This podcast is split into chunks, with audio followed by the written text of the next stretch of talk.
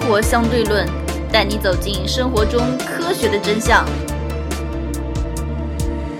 我们知道小米 IPO 了，嗯小米雷军非常牛逼吧？嗯为了小米 IPO 辞职了几十家公司的董事长或者 CEO，结果他其实他还控制了七八十家公司，还是董事长或 CEO。嗯，他之前一共是控制了一百多家公司。他忙过来嘛，我们要知道另外一个人顾国平是我们今天节目的主角，这个他也人控制了一百多家公司。这个人之前好像比较低调是吧？他还算好，不是太高调，但是他实际上控制了一百多家公司，嗯也被证监会各种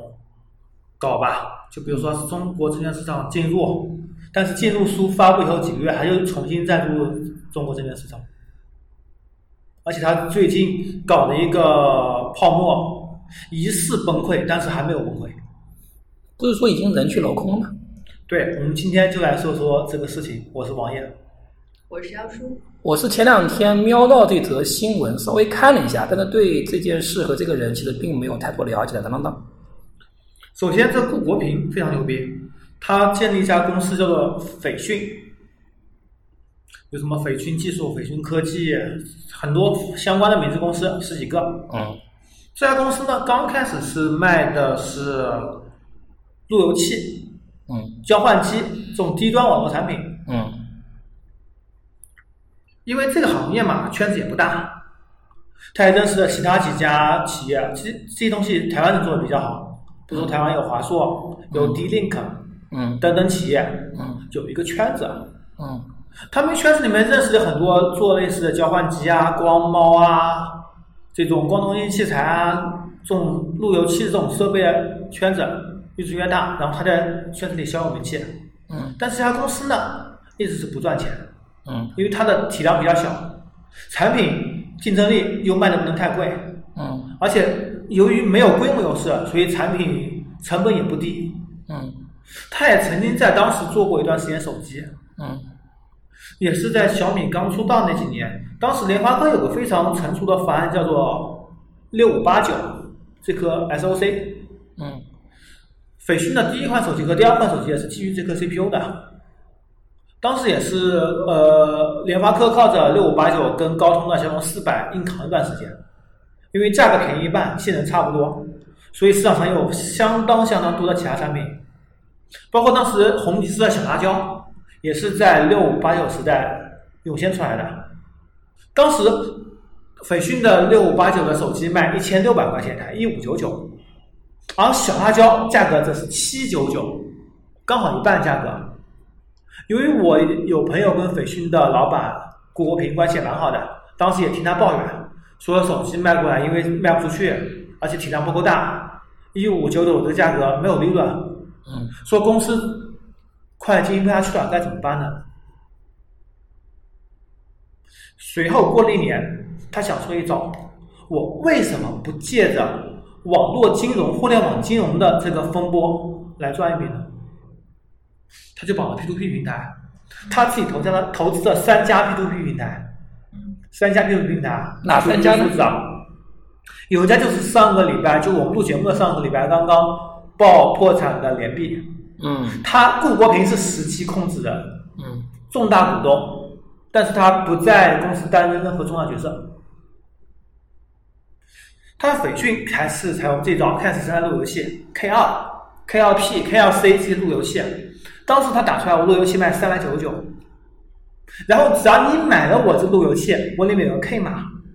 你可以跟我这三家平台中任何一家合作，注册这个 K 码，这个钱三百九十九，我分十二个月返还给你。一个零元购。其实之前这种东西出现的很多啊，比如说什么万象购物已经倒闭了，当时万象购物还没倒闭嘛，嗯当时他做的零元购，而且做了一年两年之后，所有产品都是正常返还返本付息的，嗯推出新一代产品，比如说推出了 K 三路由器、斐讯手环、斐讯手表、斐讯的电子体重秤，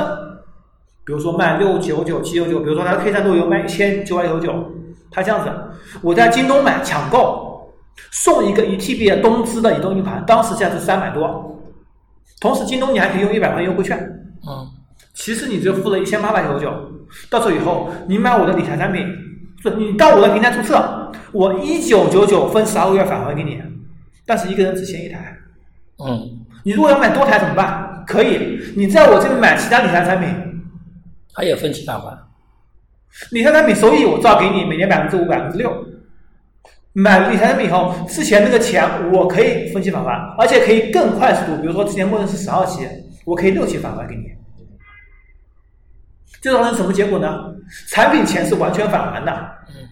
而且你也有赚，比如说赚一个京东优惠券的钱，嗯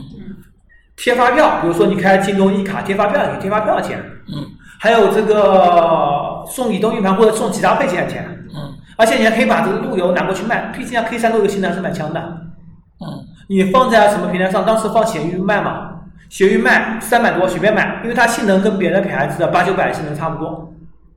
可能质量差一点或者怎么样。就是说，你买这套设备，你可以净赚五六百块钱，你买它理财还有六七个点的收益，嗯，应该说非常好了。就吸引了很多很多人去买。而一年一年又一年，过了四年，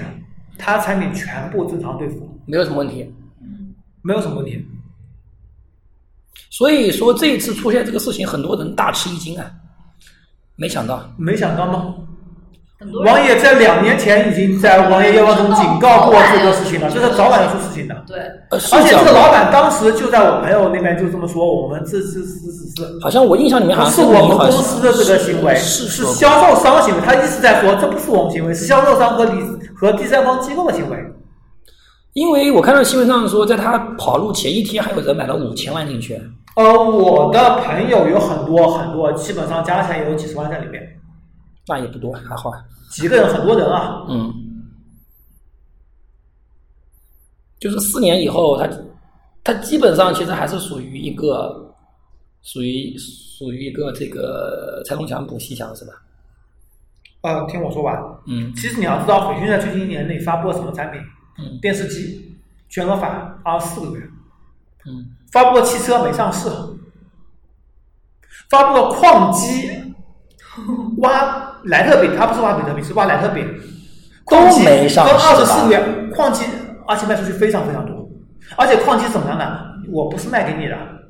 买了矿机一笔钱，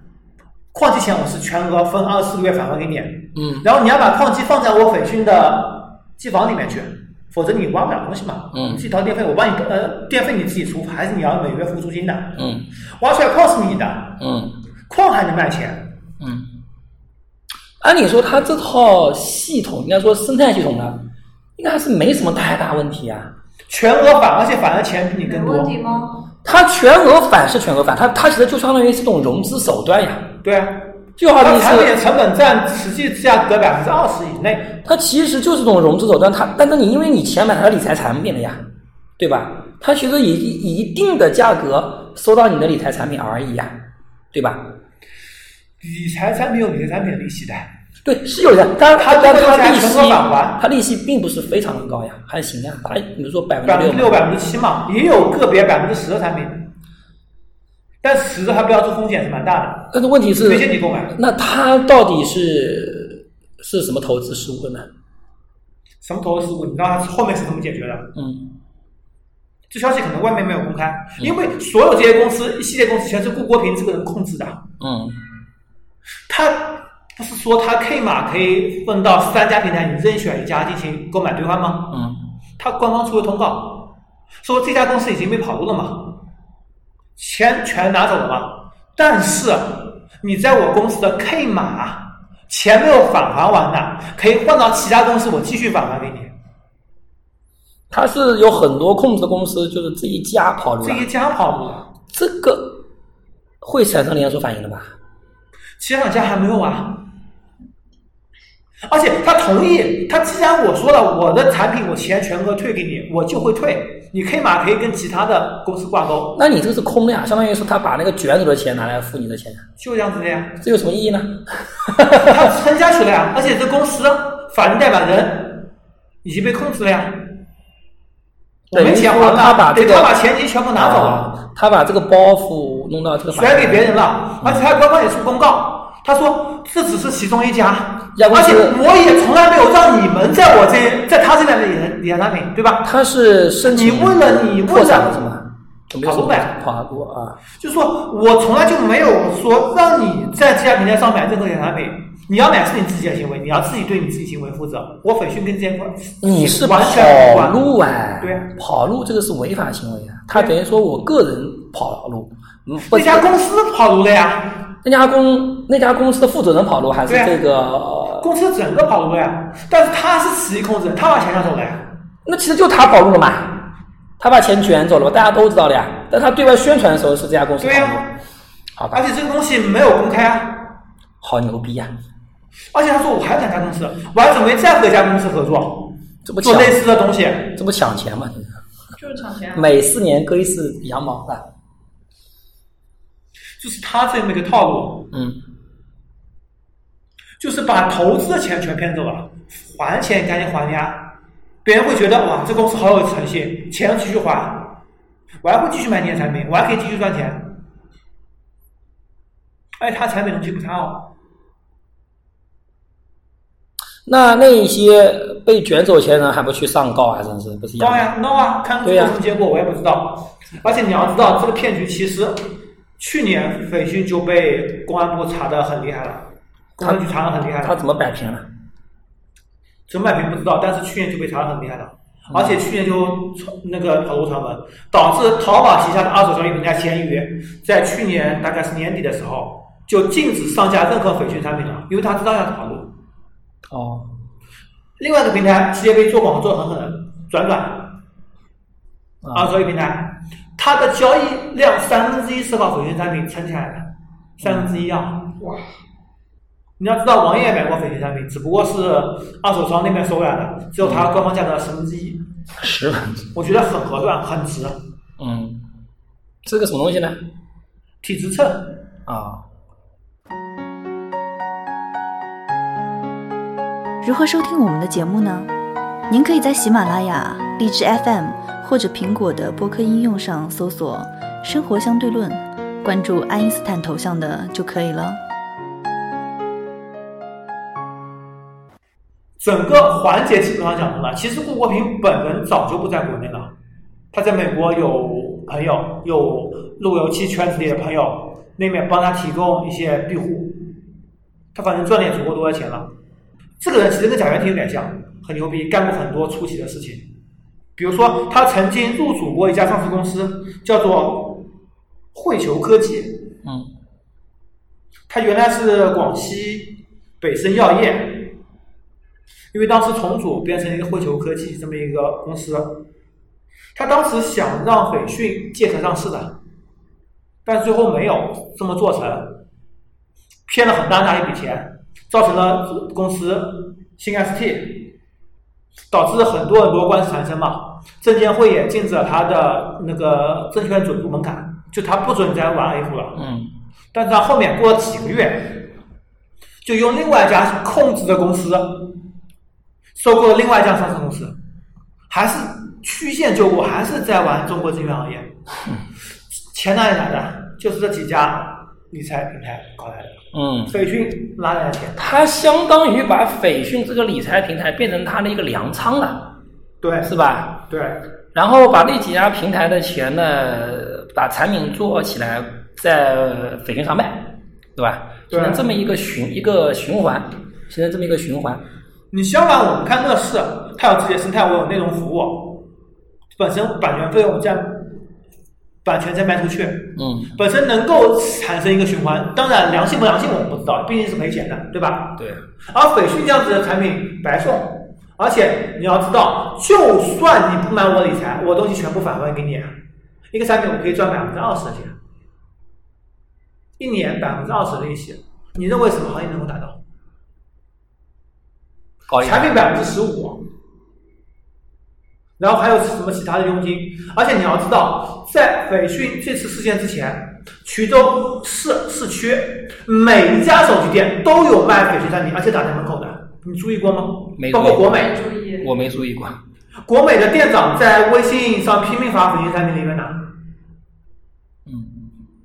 南京这边每家手机店除了中国电信，以外，每家手机店都贴着斐讯路由器免费送，斐讯电子车免费送，斐讯手环免费送。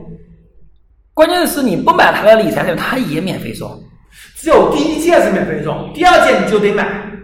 就买理财产品。或者你换其他人身份证做。就说以一个身份证来讲的话，你只能买一件，就吸不引你，进去同样的产品只能买一件，就比如说我买路由只能买一个路由，还可以再买一个手环，再买一个手环。啊，我买两个路由的话就不行。那它都是要返还给你的，对，那他赚什么钱啊？就是赚你理不财是啊他产品，赚什么钱，你看中的是他产品和他利息，他看中的是你的本金。对他看中的是你的本金，就是你买理财产，你他看中的是他一方面把你的本金拿来作为一个，但是这张是，他应该这本个金骗局啊！不是非常他从一开始就准备要跑从，一开始就是他就做好跑路准备，准备而且他最近四年就很少很少出现在国内，现在是根本就不会来了。对他一开始就做好，认准你要跑，可能会有个别人没有最后没有买他理财产品，可能赚了，但他其实就对我群里有人赚蛮多的，有一个人大概说他买斐讯设备，然后翻卖，因为他是因为身份证非常多，搞斐讯设备翻卖就是赚了大概十来万吧， 然后这次套进去大概三四万，啊、还是赚那了，也还是赚的。对，还是赚了，但这样子毕竟少数呀、啊，我体质证也是从他那个买的。 你也是赚的。但是不管怎么讲的话，他其实就看就看中这个本金嘛。对啊，他看中是你的本金啊，你看中是他利息啊，他这明显就是骗局啊！就是骗局啊啊其实买的，人只也不过包装的非常充分啊，买的人大部分也知道他是个骗局，什么时候破的问题啊？对啊，而且看他这面上市公司说他借壳，那面说他收购上市公司，有一个感觉有一个背书在这面，嗯，你知道吧？还曾经那个公司说他斐讯借壳上市，曾经让很多涨停板，五六涨停板，认为这是个非常好的事情。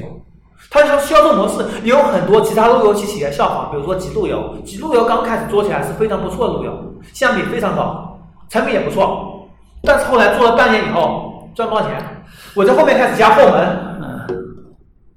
套取你用户信息，靠这赚钱。后面再开始学斐讯这种模式，那我说实话啊，其实我们记得我们当初在做贾跃亭的这个例子的时候，就讲过这一点。贾跃亭当时不是也是电视机送嘛，你只要买他的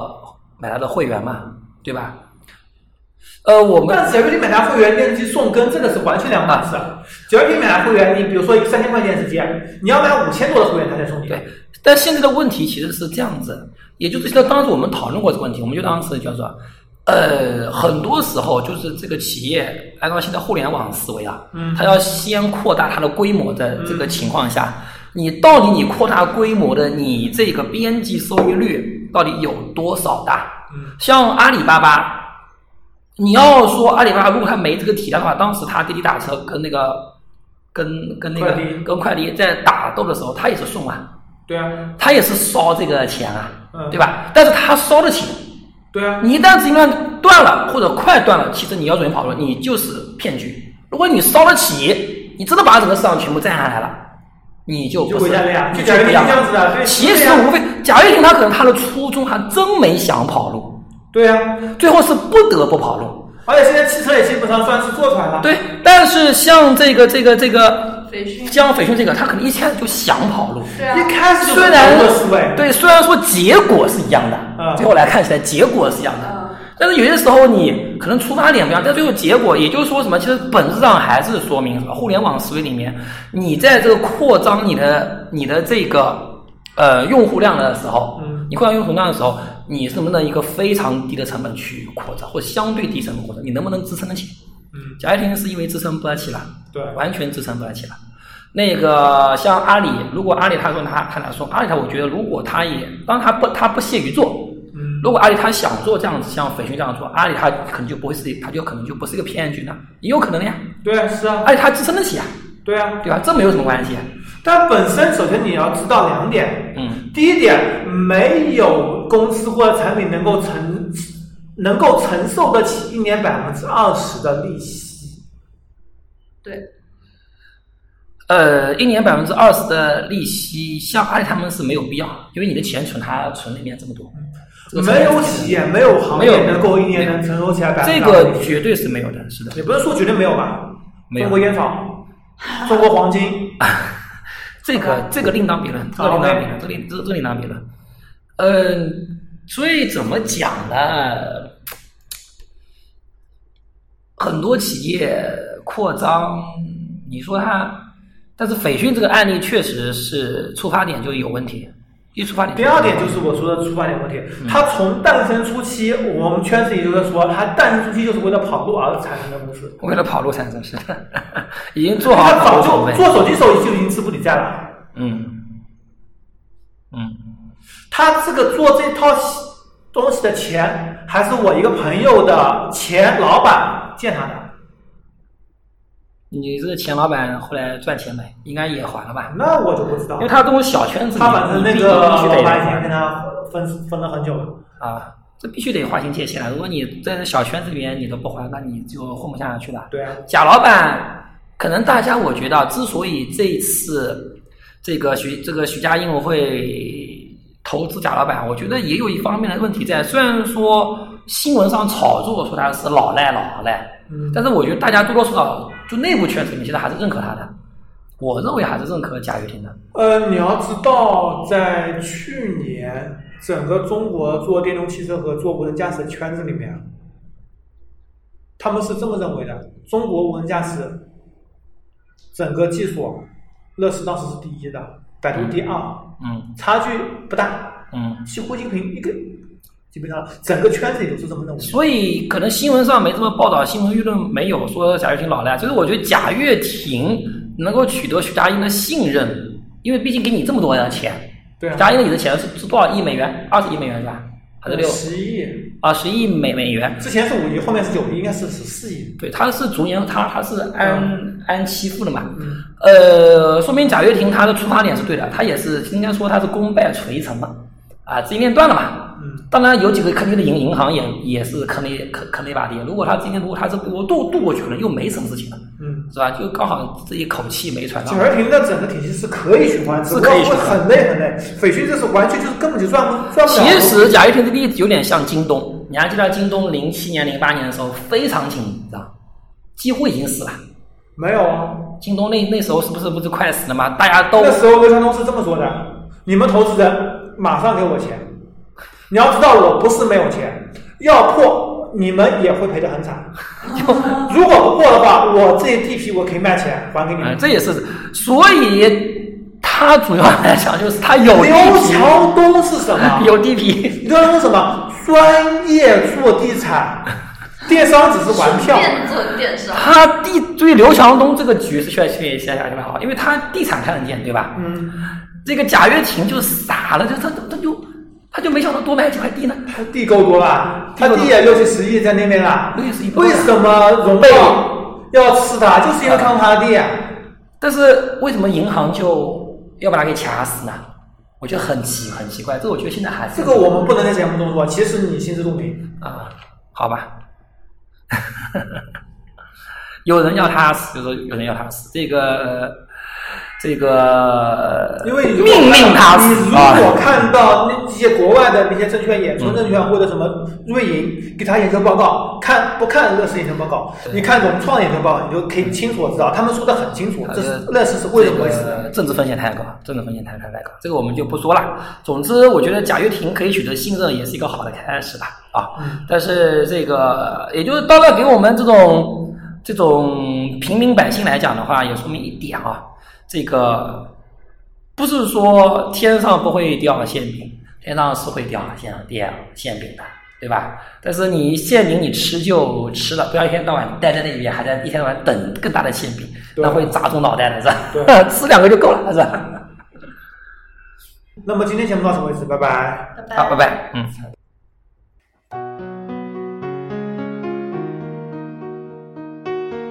如何关注我们呢？您可以加入 QQ 群四三九九五幺七幺零，关注公众号“生活相对论 ”TLR，关注网站 E eduxdl 点 com。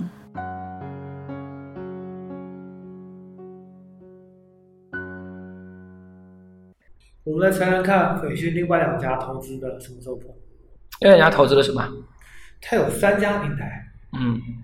一家已经爆破了，碧莲；嗯另外两家还在，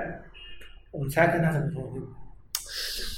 呃，这个问题啊、有点复杂。因为现在很多人认为斐讯它的 K 码可以继续还钱，我觉得很多人还会进去。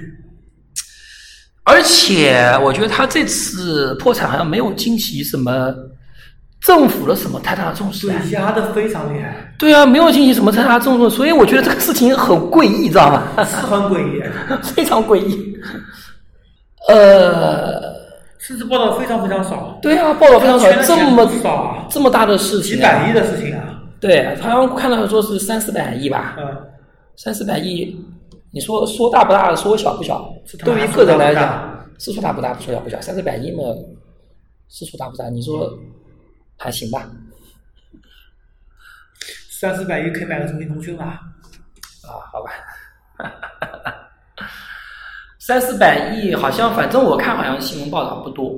没有作为一个非常大的事情来对呀、哎来压的处理非常好。所以这个事情让我觉得确实挺诡异的。莫非还有什么更大的棋吗？还是怕产生连锁反应，导致资本外流太厉害？反正反正好像政政府没有什么太大报道，我也是偶尔瞟到一下，嗯，